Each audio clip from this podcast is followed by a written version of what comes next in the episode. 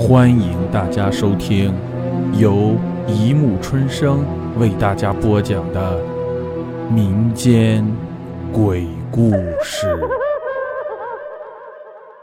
第三百九十集《猫穴六》。那你知道为什么不干净吗？我，我不知道。你你你还是别说了。王玲突然觉得自己好冷，她拉了拉被角。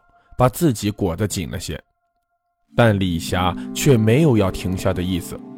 尽管她比王玲觉得更冷，她还是说了出来：“因为里面死过一个人。”王玲浑身一颤：“不是吧？”“嗯，几年前的事情了。我当时还在读初一。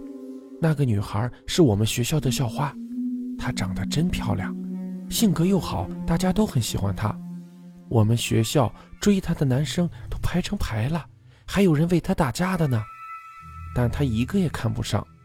后来才知道她在网恋，喜欢上了一个有家室的男人。她开始不知道，后来那男的居然跑到这里来找她了，她就没再有心思读书了。她跟那个男人混得昏天暗地，谁说她都听不进去。她爱那个男人，爱得都快要发疯了。没多久，那个男人的老婆找来了，跑到教室里去把他揪出来的，你知道吗？当着全校老师和学生的面打他、骂他。外面的女人很厉害的，骂的话太难听、太恶毒了，骂了打了还不解气，还让那个男人当场打女孩。那男的也是个怕老婆没用的东西，还真打了那女孩一巴掌，一直闹到派出所来了，他们才走，谁都劝不开。那女人跟疯了一样，好像连命都不要了的那种。你想想，一个十七岁的女孩哪经得起这样闹？晚上她就自杀了，就死在我们隔壁的那间宿舍。早上他们那间屋的一个女孩发现她的尸体，当场就吓昏了。很多人都跑去看，我没敢去。听说她的样子很恐怖，旁边放着一个贾安林的空瓶子，还有一封遗书。哎，你知道贾安林是什么吗？我一开始也不知道，后来才知道是一种剧毒农药。他死了以后，原来住在那里面的女孩都不敢在那里住了。本来那间宿舍是不锁的，但第二天发生了一件很恐怖的事情。说到这里，李霞往王玲身上贴得更紧了。王玲早就听得目瞪口呆，说不出话了。李霞吞了一口唾沫，继续说：“那女孩养过一只猫。”不是养在宿舍里的，宿舍里不给养动物，是养在他爸爸那里的。那只猫可漂亮了，全身都是白色的，没有一根杂毛。就是在女孩死了的第二天，有两个原来在那间宿舍住的女孩去找东西，你猜他们看到了什么？那只猫居然死了，而且就死在那个女孩的床上。那只猫死得很惨，眼睛被人挖掉了，谁也不知道那猫是怎么死的。也不知道是谁把猫的眼睛挖了。当时这件事在学校里传得很厉害，而且越传越悬。校长当天就把那间宿舍锁了，一直到现在都没有开过。校长还在学校开会警告我们，这件事千万不能说出去。谁要是破例了，轻则打扫全校的卫生，包括扫操场、扫整栋宿舍楼和学校的走廊、食堂，还要洗厕所；重则直接开除。但是必须做完以上的事情再被赶出学校，谁也不敢在外面乱说，不完全是怕校长，主要是大家自己心里害怕，尤其不能对转学的学生乱说了。现在好了，过去这么多年了，也没人再提这事了。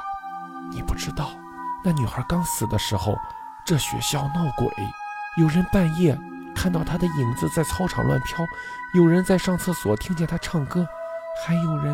半夜听到猫叫，王玲半天才回过神来。尽管她跟李霞此时近乎抱在了一起，但她觉得自己已经冷得丧失了知觉。她想了想，问李霞：“原来班主任是这样才极力反对大家上网的，是吗？他认为是网吧把那女孩子害死了，不完全是这个原因。那个女孩就是他的女儿。”班主任也因为这件事离开了学校一段时间，去年又被校长硬叫回来了。哦，丽霞，听我的话，别再去上网了。网上没有什么人可以值得去相信的。你还这么小，而且又这么聪明，你有一个很好的前途，可千万别让网恋给毁了呀。李霞仍然坚持着，甜甜的笑着说：“放心吧，我知道你是为我好，但是我相信他，他不会骗我的，他对我很好，真的。改天我带你去认识认识他。不过你不要把这件事说出去，学校反对的就是网恋。”王玲无奈地叹了一口气，面对如此执迷不悟的李霞，她无言以对。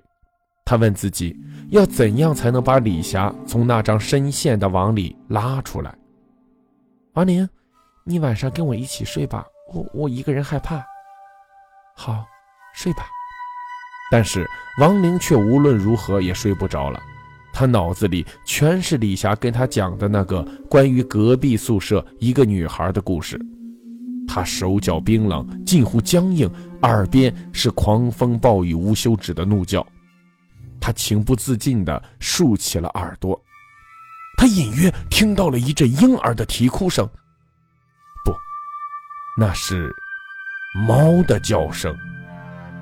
那声音仿佛就来自他的床底。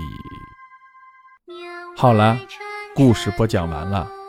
欢迎大家评论、转发、关注，谢谢收听。